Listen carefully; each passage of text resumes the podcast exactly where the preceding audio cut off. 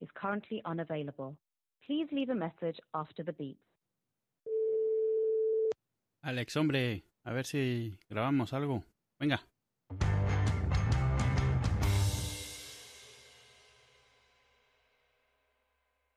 Qué diferente está el Skype. Desde la última vez que grabamos me ha cambiado la versión del Skype, la versión del call recorder, la versión del sistema operativo, el portátil en el que estoy grabando, todo. Yo no sigo, yo sigo con lo mismo. Lo cual es buen sistema, o sea, es una buena metáfora de lo que es eh, mi vida. Un anuncio, primero de todo, primero de todo. Vamos a estar en la Maratón Pod, que es una cosa en la que nos han engañado para estar allí, el día 2 de noviembre. Entonces, esto es, como por el nombre podréis haber intentado adivinar, una maratón de podcast. Entonces, desde las 10 de la mañana hasta no sé qué hora de la noche, van a estar ahí gente rara hablando, ¿vale? Es en San Sebastián de los Reyes, aquí encima al, norte de Madrid, en un bar, en un restaurante que se llama La Esquina de Sanse. Os dejo todo, os dejamos todo, enlaces en las notas del episodio, o buscáis Maratón Pod 2019 y lo encontráis, pero vamos. En principio vamos a dar datos a todos los que queráis, eh, nos ponéis un correo, habláis por nosotros con Twitter, a todos aquellos que queráis acercaros a vernos, porque haremos obviamente pues eso, un, una emisión de 3 a 4 de la tarde, es decir, después de comer. Con lo cual, el plan para nosotros, para con los oyentes de Hacia Falta, los que queráis acercaros, que vais a ser los que podamos nosotros a su vez engañar, es quedamos en el sitio un poco antes, comemos, lo pasamos bien, y luego ya ahí, cuando ya estemos llenos de comida, hacemos la emisión en directo, un programa, pues como lo que estáis acostumbrados, pura basura. Emitimos de 3 a 4 y luego pues nos vamos a charlar, a comer unos helados o lo que sea. Así que ya digo, el 2 de noviembre en San Sebastián de los Reyes. Vamos a poner todos los enlaces en las notas del episodio porque es un poco complicado. Y si queréis acercaros, 5, 10 personas, 2, oye, pues nos podemos echar unas risas. ¿Que venís más? Pues genial. Así que nosotros estamos de 3 a 4. Ahí está todo, desde las 10 de la mañana hasta las 2 de la mañana del día siguiente va a haber gente emitiendo, con lo cual, oye, no es que tengáis que veniros a, escucharnos a nosotros justo concreto, ¿no? De hecho, después de nosotros está un podcast de tecnología, luego otro podcast de tecnología, con lo cual eso, pero ya que estamos nosotros de 3 a 4, pues podemos aprovechar para comer un poco antes de la emisión, estar un poco de charlando, etcétera, sin hacer un poco de desdén a los que estén emitiendo en ese momento, pero oye, es la hora de comer. Entonces es lo que hay, así que ya sabéis. Repito, 2 de noviembre, ya tenéis plan. Aquí se ha venido a hablar sin saber. Es que es la, la gracia del podcast. Sí, tío. sí, sí. Aunque me imagino eso, los vecinos de allí de la zona. ¿Y esta gente son famosos? porque hay tanta gente? Todos Raros. como tan sucios. Sí. Tan desarrapados. Y el, el 20, ¿qué? El 25 voy a estar yo en la Tarugo.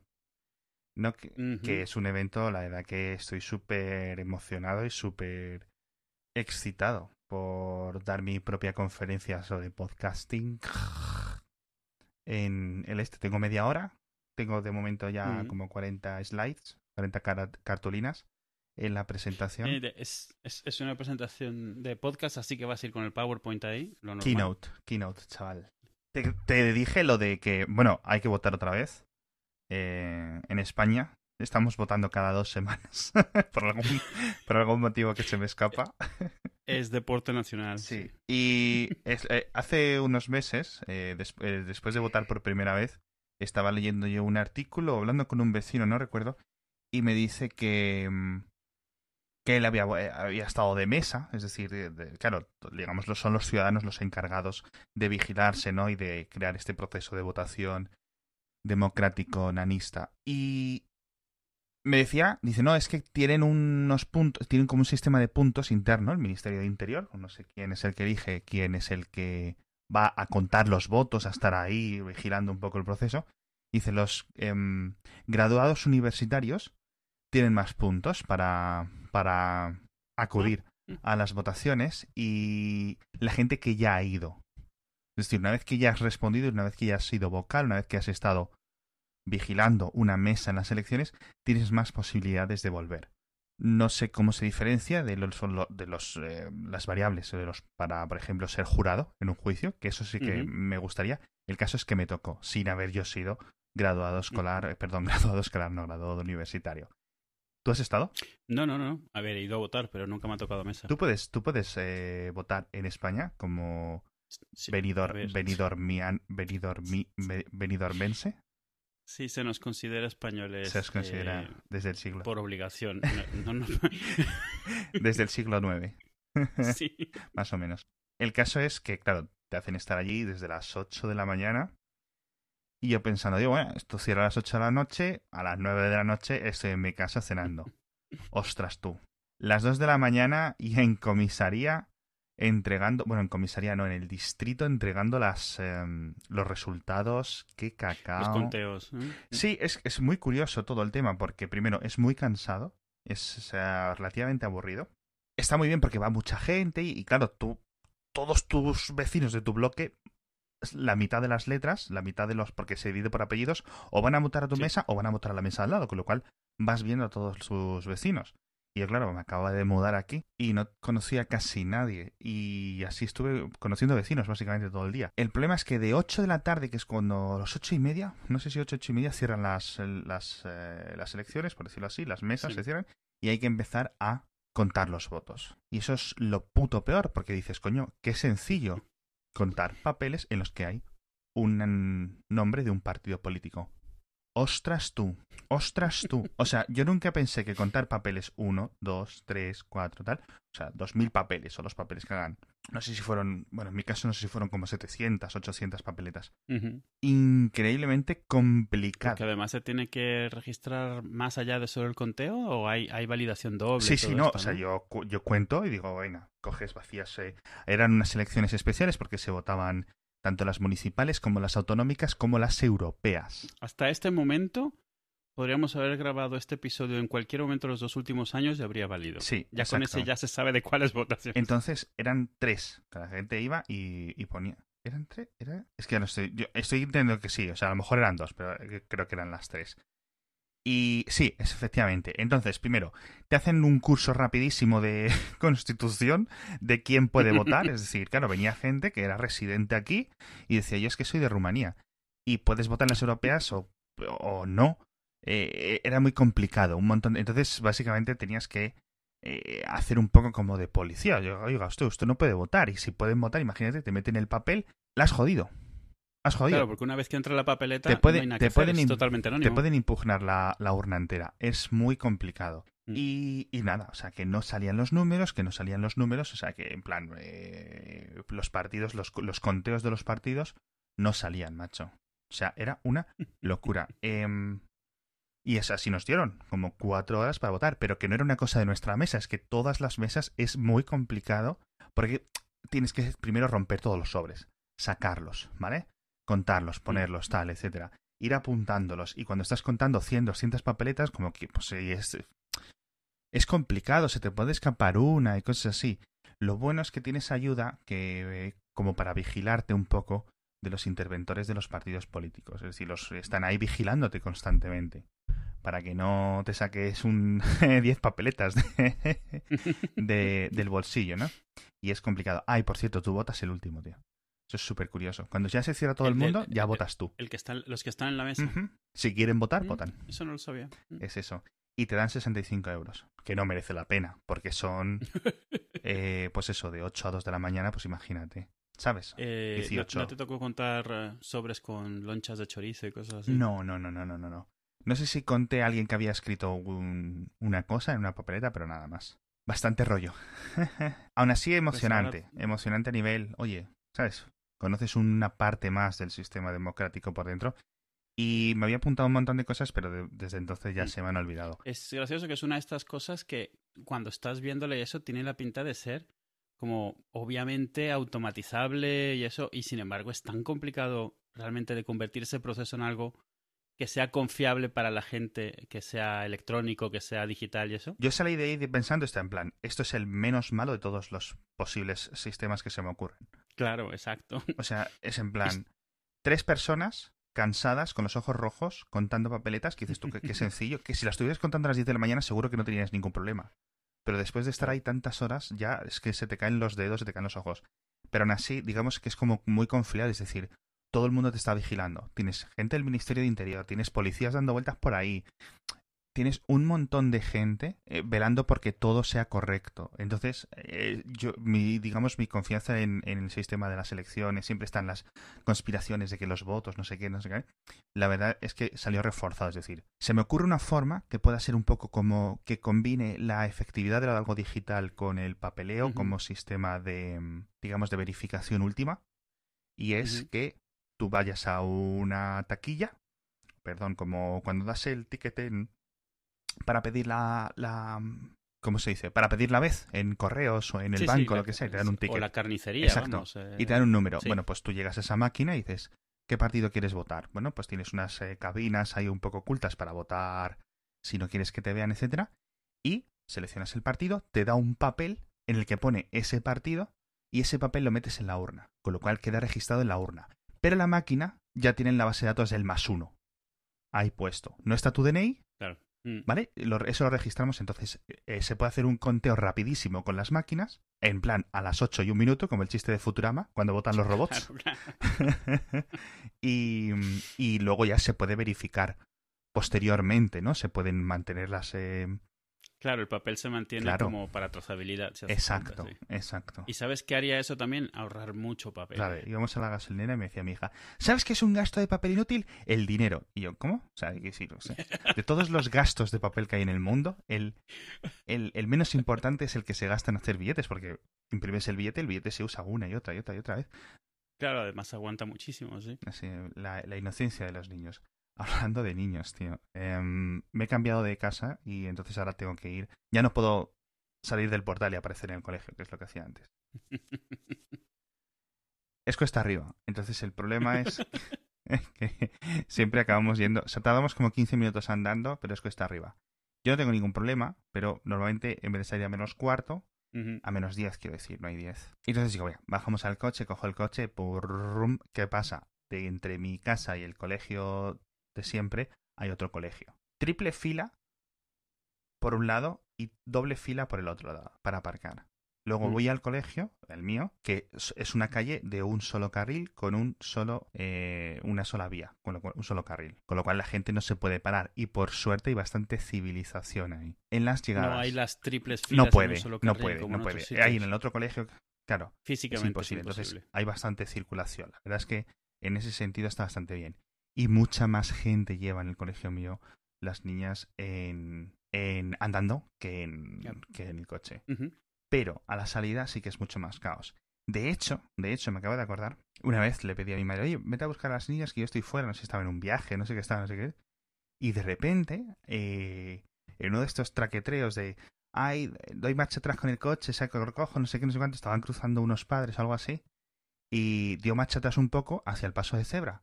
Y lo típico, ¿no? Pues si vas, oye, tú, te has metido encima, eh, cabrón, no sé qué tal. Bueno, pues por lo visto, el no sé qué se puso a gritar. Yo no estaba, esto todo mm, segunda mano. Y, o sea, para nunca he tenido problemas. Y un día que va mi madre a buscar a las niñas al cole, bueno, pues la madre que se puso a gritarle se echó encima del ¿qué capó. Sí, en plan película, en plan película. Se agarró ahí como en plan a los limpiaparabrisas o al, al- a la tapa de arriba del capó. ¡Eh, cabrón, bájate, que casi matas a mis hijos! Que luego mi madre me decía, vamos a ver, o sea, que decir, estaba dando un poco de marcha atrás, pero los, no ha estado nadie en peligro. ¡Cabrón, no sé qué! Bueno, el coche se fue, la madre ahí encima. se fue con la madre montada. ¿no? Sí, sí, sí, sí, sí, sí, sí, señor. Giró la esquina, claro, ya nadie... Giró la esquina y no ves que ha corrido, se ha caído, la madre la ha atropellado, la ha pisado por encima, no sé qué. Uh, no sé qué...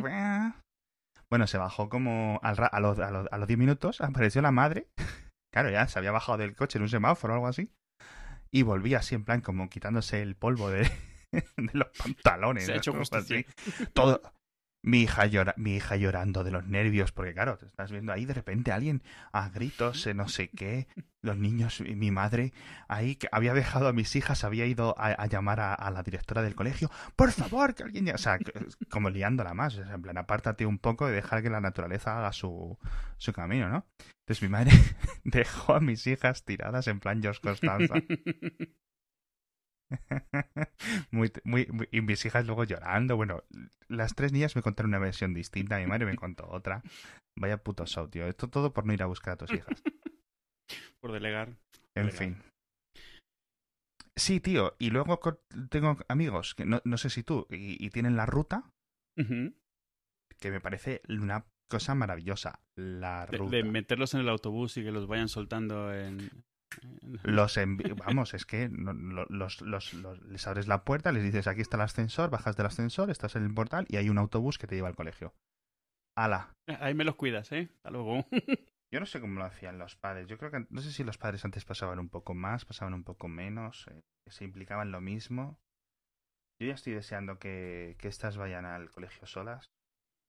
Eh, Yo, yo recuerdo que, o sea, obviamente no es lo mismo y es generacional y vivía en otro país y tal, pero yo desde que tenía como, yo calculo que unos 12 años o así, 10, 12 años, yo me iba solo al colegio y volvía, pero el colegio estaba como a 4 kilómetros. Me iba en bus o me volvía andando para ahorrarme el dinero del bus. Y, y no recuerdo que fuese ni siquiera escandaloso en general entre los, Ya. Yo, entre los demás. yo pensaba que era más pronto y luego le pregunté a mi madre y dije, yo a los ocho, a los- yo recuerdo que a los ocho ya iba solo a clase. Y, y luego me dijo mi madre no, que era como a los doce o algo así. Sí, eso es lo que me, me cuadra a mí también por, por cuál, en, en qué clases estaba yo y eso. Vamos, yo calculando, yo qué sé. Recuerdo yo volviendo solo por las calles haciendo como que iba sobre las motos de Tron y entonces tiene que haber sido por la época de la peli. es Madre lo único mía, que... Tron. Entonces así, Nunca sí, mejor dicho. Tron. Ay, Claro, era el único porque todos mis compañeros, yo era el rarito. Y era el que iba haciendo los ruidos de las motos de Tron. no me lo puedo imaginar. Oh, vaya tela. ¿Todo esto México o Venezuela? Venezuela. Eh, un poco antes de cuando fue la primera caída importante económica de Venezuela, que allí se llama el, vier- el Viernes Negro, que es cuando... lo, lo cuentas como si fuera Sí. la historia de Roma, en plan. No, claro, es que allí... ¿Qué caída? a- ¿La del Senado o la del Imperio? es- allí había un programa de, de comedia que se llama Radio Rochela y uno de los sketches eran los venezolanos yendo a Miami de fin de semana, que era algo común, todo el mundo se iba a Miami de fin de semana. Y entonces el sketch eran los venezolanos así de, de, de- de- de- ¿sabes? De, de- todos brutones así de pueblo, pues yendo a Miami y el eslogan era Está barato, dame dos. Está barato, dame dos. De todo, de todo, de todo. Porque tenía una economía artificial, ¿sabes? Y, y allí, eso, el Viernes Negro ese famoso es cuando de repente el Bolívar cayó, no sé cuánto cayó, y del día, de la noche a la mañana, o sea, se notó mucho, inmediatamente, de un día para otro, se notó el, el batacazo. Y era que había estado, pues la divisa se había mantenido artificialmente más o menos con paridad con el dólar o algo así, ah, pero obviamente no debía de estar ahí en la realidad y al final eso reventó. Yo me acuerdo mucho, o sea, yo era muy pequeño, así que no entendía nada de lo que estaba pasando, pero sí que me acuerdo que el sketch de comedia pasó a ser como humor negro ya. Era como, Qué bueno. ya, eso no, eso ya no pasaba. Pero antes de eso, todo el mundo eso, de fin de semana, pues un montón de amigos no les veías porque se iban a Estados Unidos de fin de Qué semana. locura. Que por cierto, hay Mm. un. El otro día estuve viendo unos sketches súper antiguos de un programa rollo Saturday Night Live de, de sketches británico. Ahora se me ha olvidado cómo se llama el, el, ese- el- Se me ha olvidado cómo era el programa, el nombre del programa, como el nombre del programa. Creo que era. Hacían como una invitación de un canal ficticio, creo que se llama Channel, New, Cha- Channel 9. Y era como un programa ficticio de una televisión, digamos, mediterránea. Un híbrido entre Grecia, España, Italia, algo así, ¿no?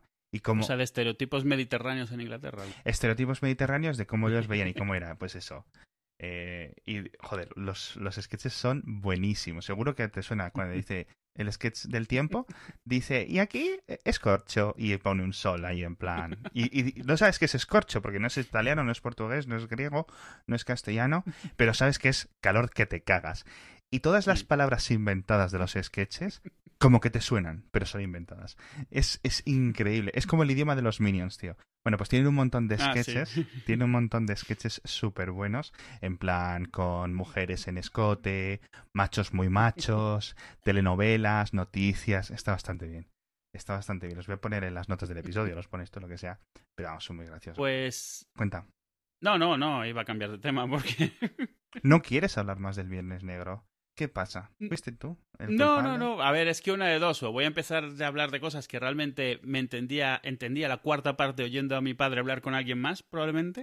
O voy a empezar a hablar de sketches y programas de comedia que no ha visto absolutamente nadie menor de 47 años que no haya vivido en Venezuela en esas épocas. Con lo cual, no sé yo.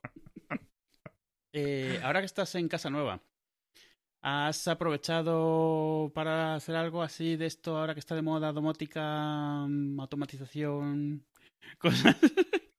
Cámbiate, hombre. Mira, chaval, yo llegué aquí pensando, digo, voy a cambiar, mira, los enchufes los voy a quitar, todo voy a poner enchufes con USB, están en la caja. Potencial, todo el potencial está ahí. Están en la caja los enchufes con USB.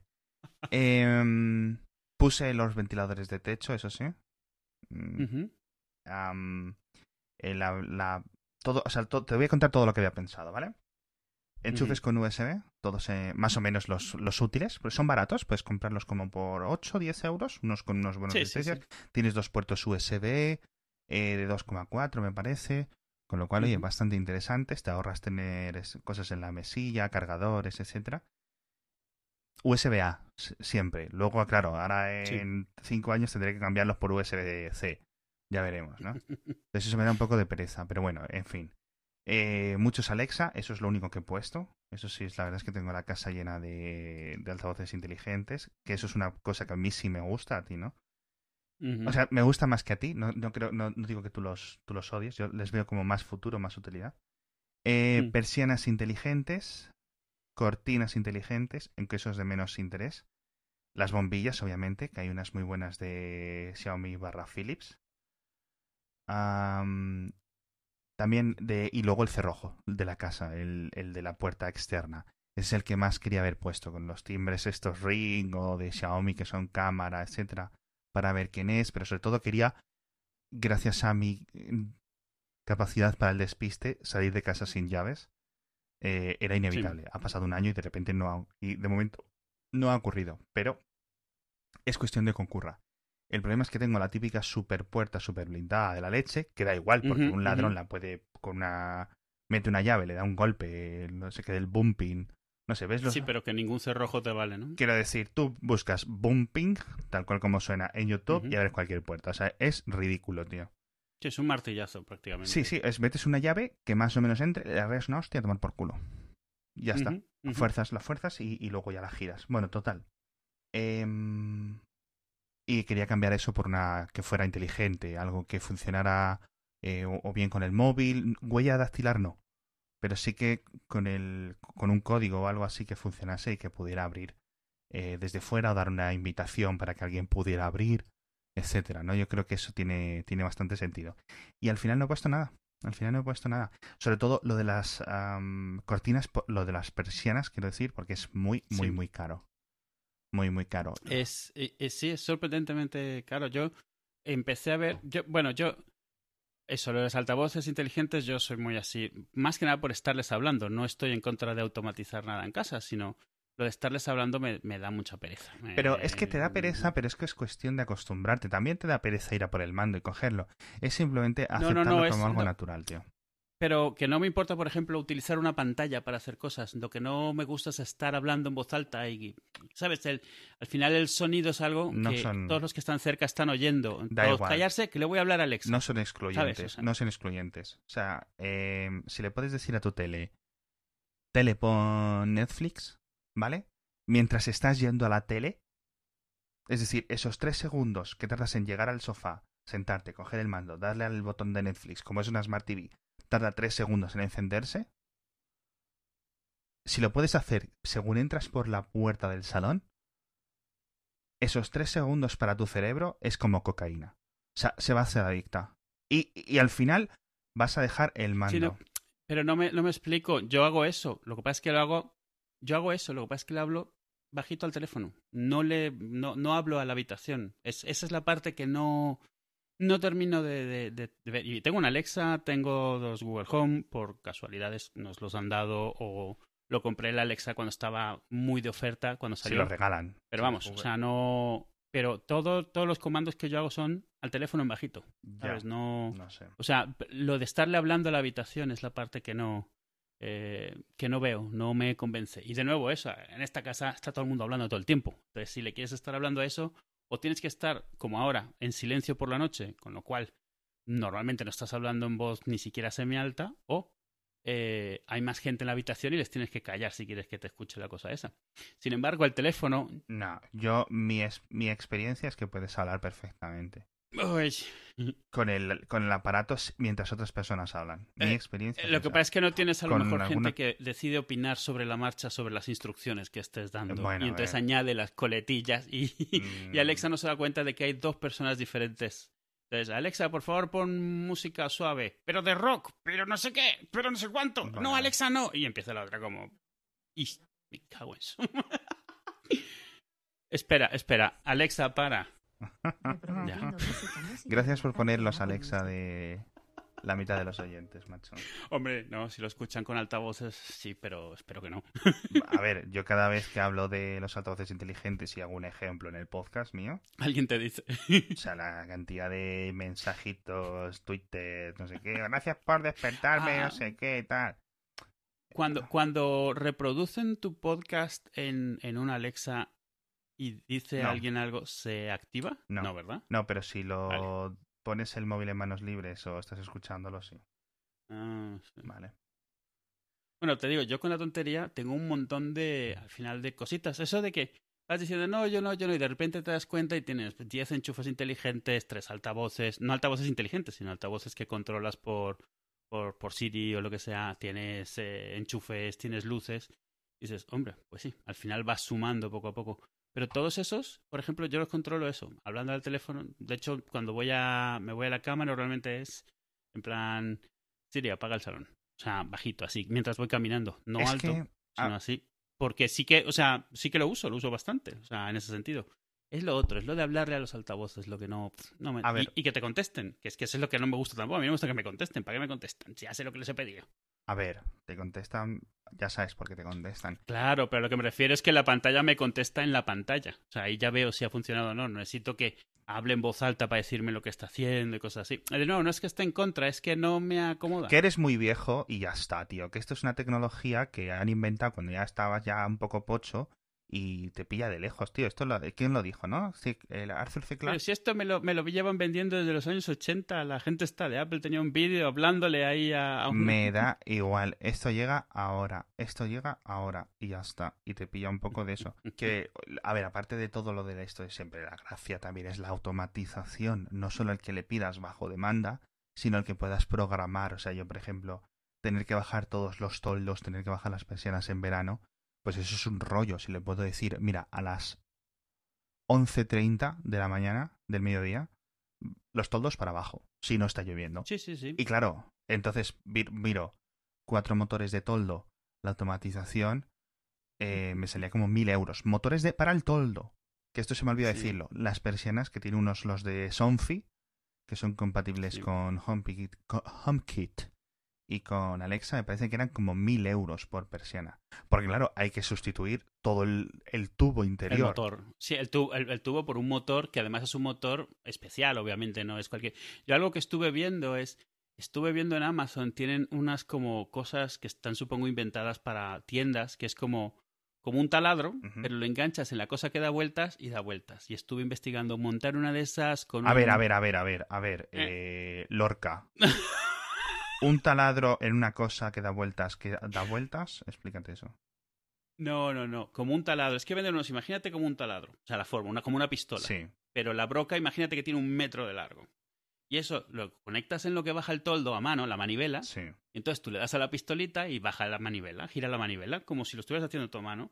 Y entonces yo estaba pensando, en vez de comprarme un Sonfi, porque yo estoy de alquiler, me voy a poner a montar aquí Sonfis. Entonces, No, pero tú tienes eh, persianas que está por dentro la correa. Que tienes una no, manivela. no, no, estoy hablando, perdona, no estoy hablando de persiana, estoy hablando del toldo. El toldo Ah, de el la toldo, terraza. perdona, sí, Ese ya, es ya el típico de manivela, Sí, tiqui, tiqui, tiqui, sí, sí, sí. No, esto, los, Pero lo que estaba, estaba viendo... los que vi yo era, era un motor, un motor externo. Sí, sí, sí. Y, y vi los de persiana. Bueno, ahora que salieron también los de los de Ikea, que no los he visto a ver qué tal están, que, que realmente lo que decide, lo que hacen es reemplazarte la persiana por otra de ellos, que además son recargables y eso no sé si los, han vi- los has visto. Estoy buscando Ikea persiana y he, buscado en Google Ikea, Ikea persiana Ikea. Por si acaso. Muy bien. pues lo que estuve viendo del toldo era, est- estuve viendo los motores del toldo y también prohibitivos, ¿no? Digo, a ver qué puedo montar aquí. Richtig.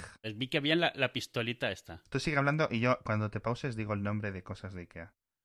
Dije, sí. Y el problema que encontré es que no logré una forma de fijar esa, esa, esa pistolita, que además tú- no, no la puedo alimentar eléctricamente. Top hop balls. Porque vi una cosa que se llama Shelly, que al final de cuentas es un, es un aparato que tú puedes meter dentro de HomeKit o dentro de tu Homebridge o cualquier automatización. ¿Qué? Espera, Y- ring, ring, Sí. ringploma. Todo tiene nombre de enfermedades. Tretur. Hostia, tienes Tretur, Edu. Firtur. Hostia. Va va empeorando la cosa. Ya has llegado a las persianas que son recargables, las recargas una vez al mes y las enganchas ahí por dentro de tu casa. Cadril. Que no, estoy con los eh, stores eh, típicos de Ikea. No he encontrado esto. Ah, no, estás con los normales. Sí. Pues sabes que ahora IKEA está metiéndose mucho con esto y metiendo cosas compatibles con, con HomeKit y con... ¿Qué, qué es Homebridge? ¿Qué, cositas. qué- eh, qué es Homebridge? El- el problema que tiene ahora toda la gente en temas de domótica es con quién te metes. O sea, te metes con HomeKit, Sí. te metes con Google Home, te metes con lo de Amazon, no voy a decir el nombre porque me salta aquí el bicho. Sí. Eh, pues, encuentras cosas con y eh, sin contar toda la domótica que hay que no es de ninguna de esas tres que o ha existido toda la vida o son cosas que te puedes comprar sueltas que no son compatibles con nada, simplemente es algo que tiene un interruptor que enciendes y apagas y, y quieres integrarlo dentro de eso, o unas luces o lo que sea. Homebridge al final es un software, tú te puedes bajar eh, en una tarjeta SD, te lo pones, te lo pones en una Raspberry, por ejemplo, Ah, vale. y esa la conectas en tu red. Y entonces esa es literalmente una pasarela entre HomeKit y todo lo demás que se te ocurra Vale, vale. todo lo demás que encuentres. Entonces, está muy bien, porque eh, uno de los temas que tiene HomeKit, y es una de sus ventajas, es que tiene una seguridad muy alta, pero eso también significa que necesita hardware más caro por necesidad. Entonces, un montón de fabricantes no hacen cosas para HomeKit porque sale más caro, el equipo es más caro de vender, Hay que no, no- certificar, no ¿no? tiene tanta salida. Claro, tienes que certificar y además tiene una- un cifrado muchísimo más alto, lo cual por necesidad requiere más hardware del genérico que, que podrían haber puesto Sí. y se vende menos porque es más caro. Entonces ahí hay dos soluciones. Eh, quiero decir, la forma en la que lo puedes resolver es que cada uno de tus, yo sé, de tus enchufes inteligentes va a costar 15 pavos más que el de la competencia, con lo cual te jorobas, porque eso no automáticamente no te abre los otros tipos de domótica, eso es solo para el HomeKit. Ya. O la otra forma de resolverlo es hacer un hub, como por ejemplo hace eh, Hue, Philips Hue o algunos otros, Hugh Grant. donde todos, sí, exacto, todos tus equipos se pueden comunicar con un equipo tuyo central y ese se puede conectar con HomeKit, con Alexa, con con Google. Eh, lo de Homebridge es hacer tú, tú eso mismo, o sea, tú te bajas eh, una imagen, la pones en un SD, la pones en una Raspberry, te conectas por web y le dices, mira, tengo los enchufes de tal marca, tengo las luces de tal marca, tengo no sé qué. Y tú montas tu red de manera que para HomeKit ese Homebridge es como un hub de absolutamente todo el resto de cosas. Y entonces, si tienes un ventilador, te lo muestra. Si tienes una persiana, te la muestra. Si Ya. tienes eh, una calefacción o un termostato Sí. que no sean de estos super guays, o uno muy viejo, por ejemplo. Eh, lo puedes conectar ahí, porque al final de cuentas esto es compatible hasta con circuitos muy sencillitos, porque al final tú, tú le puedes poner lo que quieras Claro. realmente. Obviamente, tiempo y, y ganas. Entonces, sí, al final entiendo que, pereza. entiendo que es eso, porque al final puedes automatizar todo. Sí que hay un montón de cosas que dices tú. ¿Por qué no está inventado esto, no? Un lavavajillas que saca los Mm. platos y los coloca, una lavadora que, que aparte que cuando lava, seca y dobla, ¿no? Y luego te, te la lleva al armario. Muchas de estas cosas, si te fijas donde se caen un montón de estas cosas, es no quieres que solo lo haga, quieres que lo haga de la forma en la que lo haces tú. Porque a lo mejor No. si tú aceptases una secadora que fuese también tu armario, pues el problema, el problema quedaría resuelto. Pero no, tú quieres que te lo lleve a tu armario. No, Quieres que esté en tu el- armario. la- ah, vamos a ver, se puede solucionar mucho creando una especie de, por ejemplo, de lavavajillas de dos pisos. El piso de abajo lava, el piso de arriba es, eh, digamos, el armario donde están los, los platos guardados. Mm. Eso se puede solucionar así. Básicamente tienes una nevera y algo, o sea, tienes como tres elementos altos del tamaño de la nevera. El problema es que es imposible doblar. O sea, es un problema a nivel eh, de identificación del tejido, de por dónde se coge. Mm. O sea, quiero decir, si un cerebro humano con toda su potencia. Yo hay muchas veces que digo esto que es Adulto. una puta praga de mi mujer o una camiseta y tengo que darle varias vueltas hasta que me entero. Pues imagínate una lavadora, ¿no? Eh, o, Sí. un- o una máquina. Entonces, es- yo entiendo- eh, dicen que es un problema muy, muy, muy, muy complicado que solucionar, Sí. pero en plan, bastantes niveles por encima del coche autónomo, me decían los de LG, por ejemplo. hace tiempo. O sea, fíjate. Sí, sí, ahí, ahí la, la solución ideal sería dejar de tener que planchar y so- poder que cuando se cases quedase Que- prácticamente que, que planchado no y es un tema de planchar, que es un tema de doblar. O sea, decir, No, no, me refiero no doblado que colgado valiese. Entonces, bueno, medio podría resolver. más o menos, vale, puedo comprártelo. Pero aún así, o sea, aún así. Eso sí, claro, una placa colgada, un calcetín colgado. Claro, es que claro, está todo mezclado, está todo un, un- los calcetines, imagínate todas las formas que sale de la lavadora o de la secadora.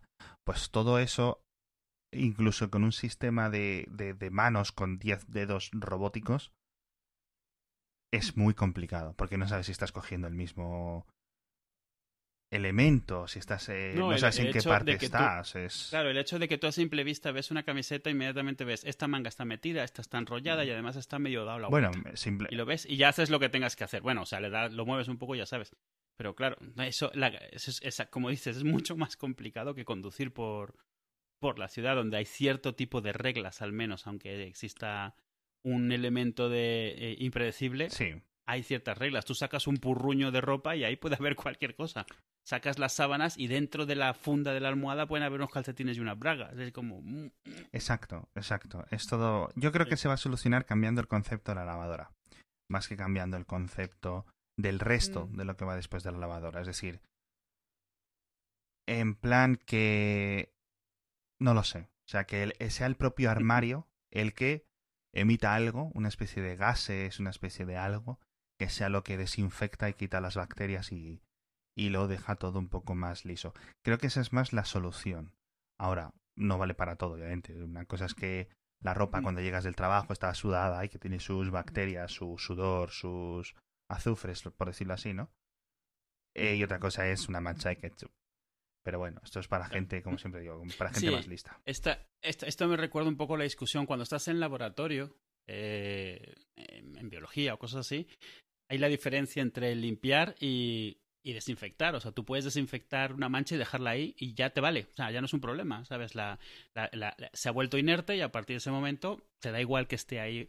Pero en la ropa no, en la ropa tiene que además de estar limpia, o sea, que además de estar, digamos, higiénica, tiene que estar limpia. No puedes ir con el manchurrote por ahí, aunque el manchurrón esté inerte, aunque no sea Ya, un tema de, de higiene, ya es un tema visual. Y luego, sin entrar en la textura y que huela rico, o que esté suavecita o cosas así, que bueno, olvídate. Eso es. Eso es.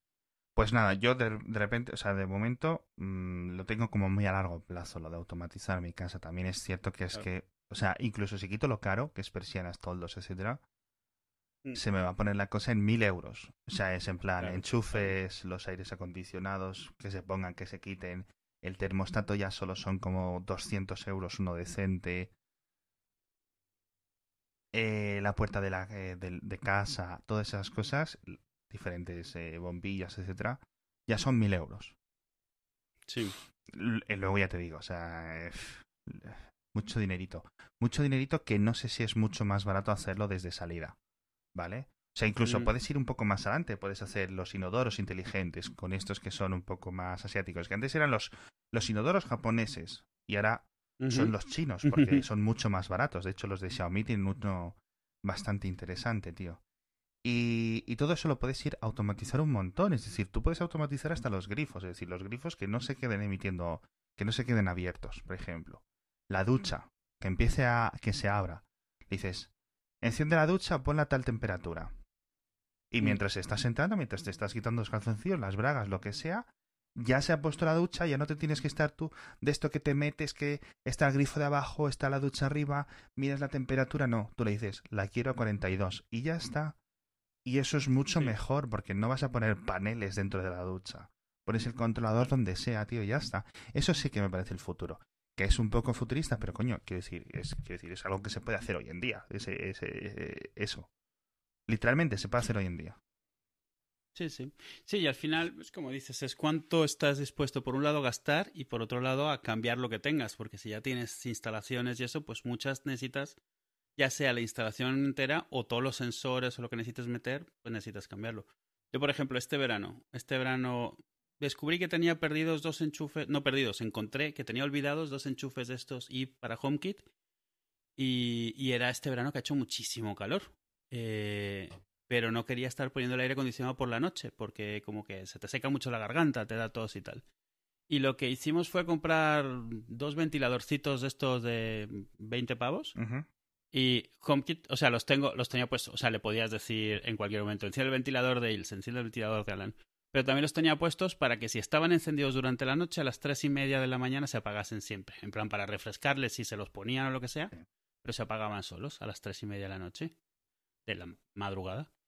Y esa tontería, la, el ni- la calidad de vida de los niños durmiendo, ya que les ha cambiado de estar durmiendo sudados y tosiendo por el sudor y destapándose y tapándose, de repente es como ya se podían dormir tranquilos y ya durante la noche se les apagaba y ya no pasaba nada. Sí, ya no tienes que estar Y, tú eh, pendiente.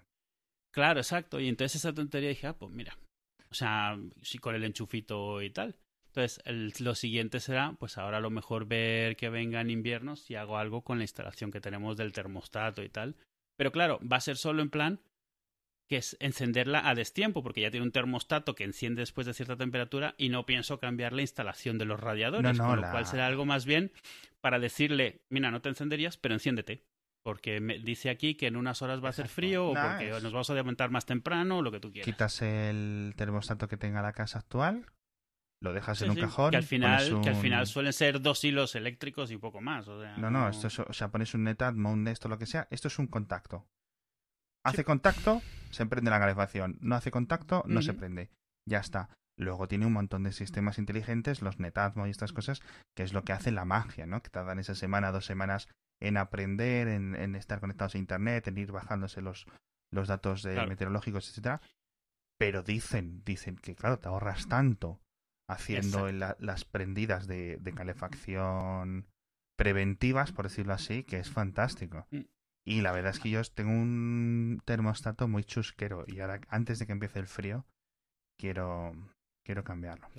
algo algo que me llama mucho la atención es al final de cuentas siempre ha habido domótica digamos de de a mano o sea de, de, de eléctrica y que te montas algo y nada de estándares como ahora pero a mí lo que me gusta son todas las soluciones que están saliendo para adaptar, digamos, la tecnología vieja que tengas de tu casa, los radiadores, los termostatos, lo que sea, para poder usarlo con cosas nuevas sin tener que cambiar toda la infraestructura. O sea, Pero por ejemplo, más allá- esta es una casa de, de radiadores. Pues sin tener que cambiar los radiadores, mi problema es que los radiadores todos están encendidos o apagados, no se controlan individualmente.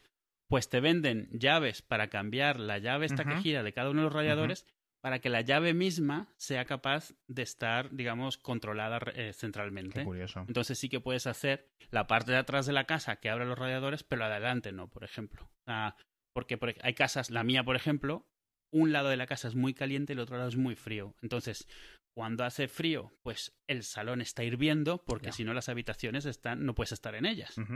Y esto te permite cambiar la llave, esta llave que gira, con la que abres y cierras el radiador, Sí. para que remotamente la puedas controlar. Y entonces no, no estás controlando todo el sistema porque el sistema es tonto, digamos, es un montón de tubos de agua, pero estás controlando los radiadores individuales. Y entonces eso si les dices, cuando en esta habitación la, la temperatura baje de 21, te enciendes, Exacto. por ejemplo, Sí. sin que se abra el resto. Y entonces al haber circulación, también eso se comunica con el termostato central y se enciende y solo, y claro, gastas mucha menos Claro. porque solo circula ahí para calentar ahí y ya está. Claro.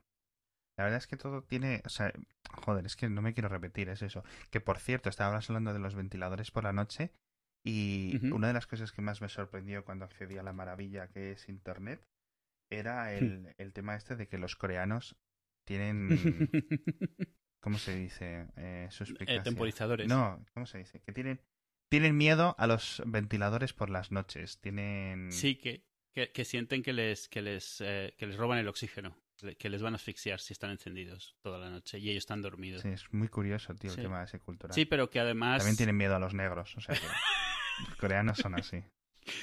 un miedo irracional que se ha vuelto parte de la cultura y entonces no tú no vendes un ventilador allí si no tiene un temporizador. Así, sin- sin más. Estoy pensando en la palabra. Temporizador forzoso, ¿eh? No que lo pongas tú, forzoso. Estoy pensando en la palabra. De, de ese miedo, de esa aprensión. Pero vamos, es una histeria colectiva, claramente, porque no importa cuántas evidencias les hayan enseñado durante los No, no, años, no, ellos claro, no. no, Eh, eh, no, no, no, a mí no me. No, no, no. Yo no me arriesgo. Eso es. como dicen, como dicen en, eh, es en Galicia donde dicen que lo de las meigas, ¿cómo era? No me acuerdo. A ver las ailas. Eso. En Venezuela dicen las brujas no existen, pero de que vuelan, vuelan, que es lo mismo. O sea, es como, sí, sí, tú di lo que quieras, pero yo por si acaso no paso debajo de la escalera, no rompo el espejo y no me meto con el gato negro. Ya. está. Superstición. Superstición. Los coreanos Ah, pues mira, tienen sí, claro. superstición de los ventiladores. De todas las cosas que... de los ventiladores. Que me fascina, tío. Me fascina todo este tema de, de la oriental. O sea, no como para irme a vivir allí ni nada, que tienen su, su set de problemas. El primero es la humedad. Pero me fascina, tío. O sea, son gente que literalmente hace 50 años eran cuatro campesinos, tío. Sí, sí, sí, O sea, granjeros. vamos, sí. literalmente todo. Porque dices tú, joder, España estaba mal, ¿vale? Venezuela, México, Portugal. Pero coño, había cines por lo menos. o sea, es que eso estaba, Sí. estaba muy mal. O sea, estaba muy mal. Y los ves ahora, tío, ahí con sus rascacielos y cosas así. Y la verdad que, oye, Sí, sí. pero bueno, la- es una pasada. Yo creo que ya, ¿Ya? sí. Yo ya.